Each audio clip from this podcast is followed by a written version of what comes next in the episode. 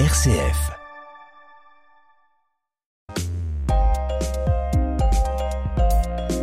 On vient de faire une découverte surprenante, Joël. Laquelle? Celle d'un extrait du tout premier catalogue d'étoiles dont on ne connaissait l'existence que de façon indirecte. Le catalogue établi par le plus grand des astronomes grecs, Hipparque. Alors quand ce catalogue a-t-il été établi? Alors probablement voici 21 siècles, entre moins 170 et moins 120 avant Jésus-Christ.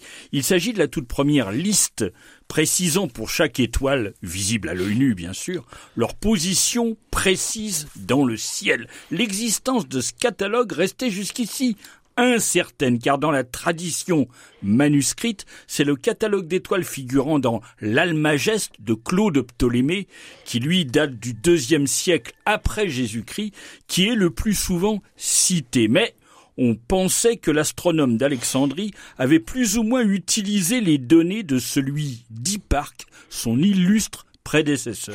Alors on vient de retrouver le catalogue d'Hipparque, mais ça paraît incroyable. Alors soyons justes, on vient de déchiffrer quelques lignes presque effacées sur un obscur manuscrit du Moyen Âge, et il semble bien que ces lignes constituent un extrait du catalogue d'Hipparque. Alors ce n'est pas très clair quand même. Qu'a-t-on découvert exactement? Oui, c'est vrai, c'est pas très clair. Des chercheurs du CNRS de Sorbonne Université et de la Tyndale House, euh, affiliée à l'université de Cambridge, ont analysé des parchemins datant du Moyen Âge, conservés dans la bibliothèque du monastère Sainte-Catherine du Sinaï, appelé aussi monastère de la Transfiguration. Il s'agit d'un monastère orthodoxe situé sur les pentes du mont Sainte-Catherine dans le sud de la péninsule du Sinaï en Égypte, à 1570 mètres d'altitude. Sa bibliothèque conserve des manuscrits très anciens, euh, datant d'avant l'an 1000, près de 3500 volumes dont les trois quarts sont rédigés en grec. Un trésor pour les historiens. Ouais, ah oui, ça oui. Parmi ceux-ci, certains composent le Codex Climaci Rescriptus, un manuscrit chrétien datant du Moyen Âge, mais il est rédigé sur des feuillets bien plus anciens et qui ont été lavés, grattés pour être réutilisés. C'est ce qu'on appelle des palimpsestes, une pratique très courante à l'époque. Et pour des raisons d'économie, je suppose, on réutilisait des feuillets ayant déjà servi? Exactement. D'accord. Sauf que l'ancien texte n'a pas complètement disparu, révélant un texte astronomique grec, les phénomènes d'Aratos, écrit trois siècles avant notre ère. Un texte bien connu, j'en possède d'ailleurs une traduction française, mais qui ici, et c'est ça le plus important, est accompagné d'un commentaire. Or, parmi les éléments de ce commentaire, des fragments du fameux catalogue d'Hipparque, notamment les positions précises des différentes étoiles qui constituent la constellation de la couronne boréale. Alors comment parvient-on à reconstituer le texte qui doit avoir été quand même soigneusement effacé? Alors c'est très difficile. Les, les chercheurs de l'Early Manuscript Electronic Library en Californie ont utilisé l'imagerie multispectrale. Alors c'est quoi l'imagerie multispectrale? Alors une technique qui consiste à mesurer la lumière réfléchie par le manuscrit sous différentes longueurs d'onde. C'est une technique qui permet de déchiffrer les écrits même lorsqu'ils ont été effacés par ponçage, par grattage ou par lavage. Mais comment sait-on qu'il s'agit d'un fragment du catalogue d'Hipparque Alors les positions des étoiles sont suffisamment précises pour permettre de dater l'époque où les mesures ont été faites. Du fait du lent mouvement dans le ciel de la- l'axe de la Terre, hein, la- le mouvement de la précession des équinoxes, hein, analogue à celui de l'axe d'une toupie, la position du pôle céleste varie. Et les positions indiquées montrent que les mesures ont été effectuées autour de 129 avant Jésus-Christ, soit au moment même où Hipparque établissait son catalogue. Alors au total, ce catalogue concernait combien d'étoiles? Alors probablement entre 500 et 1000, avec pour chacune d'elles des coordonnées précises au degré près, un travail admirable pour l'époque.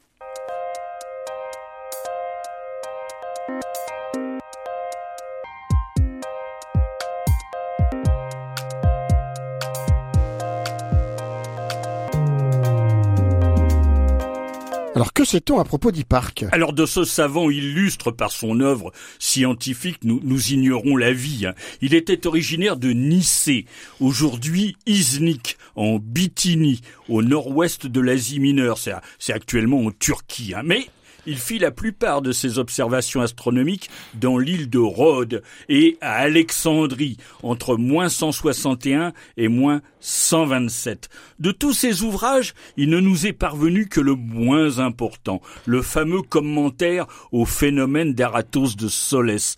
Mais nous savons qu'il eut de son vivant, et juste après sa mort, une autorité considérable. Il est considéré à juste titre comme un des savants les plus brillants représentatifs de l'époque alexandrine. Il avait le, le culte de la rigueur et le respect absolu des faits constatés. Et avec quel instrument observait-il? Alors toutes les observations se faisaient bien sûr à l'œil nu. hein. La lunette n'apparaît qu'au au début du XVIIe siècle. On observait avec un long bâton gradué, la dioptre. Euh, près de l'œil, l'oculaire était juste un œilleton percé d'un trou où l'on appliquait son œil, et sur la longue règle coulissait une réglette mobile percée de deux trous à ses extrémités, permettant d'obtenir les dimensions angulaires de l'astre observé. Obtenir des positions précises avec de tels instruments, bah ça relève de l'exploit. Ah oui, oui, oui. Hipparque est reconnu par les historiens comme le premier à avoir disposé de tables trigonométriques. Sinus, cosinus, tangente, ça te dit quelque chose, Oui, Joël, hein, ça te oui. rappelle des choses. Indispensable en astronomie pour calculer les mouvements du Soleil, de la Lune et des planètes. Et, et à l'époque d'Hipparque, on divisait déjà le cercle en 360 degrés? Oui, parce qu'il avait, semble-t-il, une bonne connaissance de la science des Chaldéens. C'est eux, hein, les 360 degrés. Et il utilisait pour les mouvements de la Lune des constantes identiques à celles utilisées à Babylone dès le IIIe siècle avant Jésus-Christ. Hipparque fut le premier grec à utiliser des techniques arithmétiques et géométriques chaldéennes qui furent utilisées ensuite par nombre d'astronomes et de géographes. Ben, Et en astronomie, justement, qu'a-t-il découvert? Alors en astronomie, Hipparque est considéré comme le plus grand observateur de l'Antiquité. Il fut le premier grec à développer des modèles précis du mouvement apparent du Soleil et de la Lune. Il fut probablement le premier à développer une méthode efficace de prédiction des éclipses de Soleil et de Lune. Or, de tels calculs sont extrêmement compliqués. Ils supposent une connaissance détaillée des mouvements célestes. C'est d'ailleurs probablement en développant sa théorie du Soleil que l'astronome de Nicée fit sa plus belle découverte. Celle de la précession des équinoxes? C'est ça. Il s'aperçut que le Soleil, dans son mouvement apparent annuel, mettait un peu plus de temps à revenir au même point du zodiaque qu'à rejoindre l'équateur céleste d'un printemps à l'autre. Il expliqua correctement le phénomène par un déplacement annuel des points d'équinoxe, intersection de l'écliptique et de l'équateur. Et il en, dé- il en déduisit le mouvement de l'axe de la Terre? Ah non, parce qu'à l'époque, la Terre était supposée fixe Ah. et dépourvue de tout mouvement. Du coup, Hum, pour. Hipparque, le, le- la précession des équinoxes est un long mouvement de la sphère céleste. Hipparque évaluait la grandeur du décalage annuel à 36 secondes d'arc. Et c'est la bonne valeur? Bah, il la sous-estimait. Elle atteint en réalité 50 secondes 26. À cause de ce mouvement, l'équinoxe de printemps qui se trouvait dans la constellation du taureau du temps du vieil empire babylonien, hein, sous le règne de Nabonassar vers 747 avant Jésus-Christ, eh bien, c'était à l'époque d'Hipparque déplacé dans la constellation du bélier. Et, et aujourd'hui, où se trouve le point d'équinoxe de printemps? Eh ben aujourd'hui, il a rétrogradé euh, jusque dans la constellation des Poissons, ce que font semblant d'ignorer les astrologues.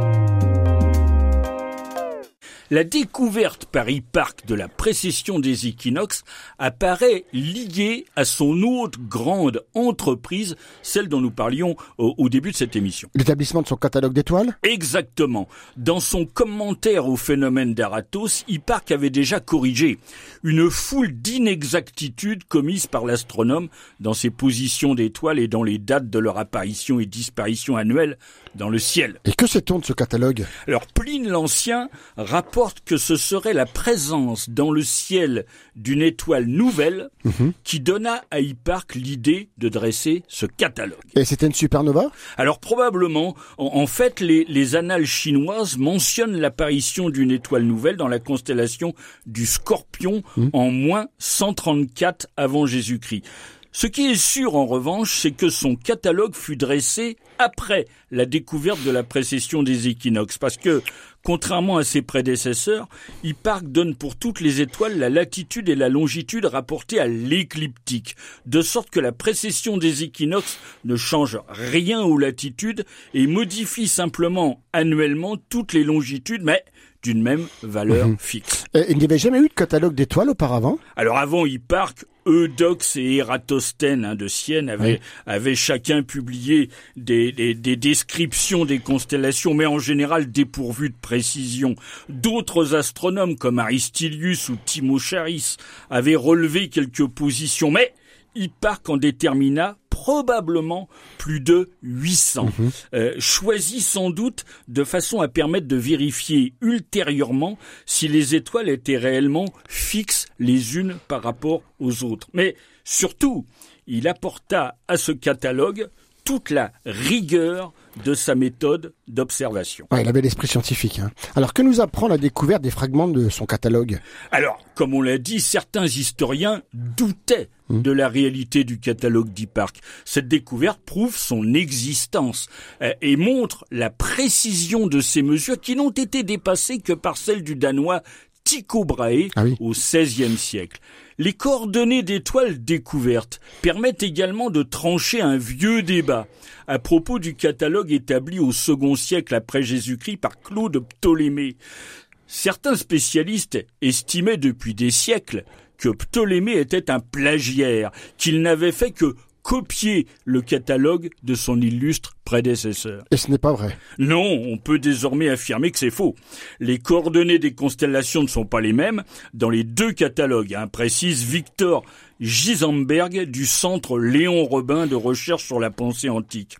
En revanche, si Ptolémée n'est ni un fraudeur ni un plagiaire, ces mesures réalisées pourtant plusieurs siècles après Hipparque étaient nettement moins précises. Eh, Est-ce qu'on peut s'attendre à d'autres découvertes du même genre? Alors la totalité du Codex Climaci Rescriptus n'a pas encore été analysée et d'autres découvertes pourraient apparaître grâce à la technique de l'imagerie multispectrale. Elles pourront peut-être nous permettre d'en savoir davantage sur l'œuvre du savant grec. Cette technique a déjà permis de révéler un texte de Ptolémée dans un palimpseste conservé à Milan, et même un extrait du dialogue de Platon retrouvé dans un manuscrit à Vérone. Des milliers d'autres palimpsestes attendent d'être examinés, mais c'est une technique qui est à la fois coûteuse, difficile à mettre en place et qui prend surtout du temps. Oui. Et moi, je connaissais le nom d'Hipparque grâce à Hergé qui a choisi ce cratère lunaire pour y poser la fusée du professeur Oui, Thomson. Et grâce à toi, nous savons désormais qu'il faut qu'il fut aussi le plus grand des astronomes grecs de l'Antiquité. Au revoir à toutes et à tous. Au revoir Bernard et à bientôt pour un autre Juste Ciel avec vous, évidemment. Au revoir Joël.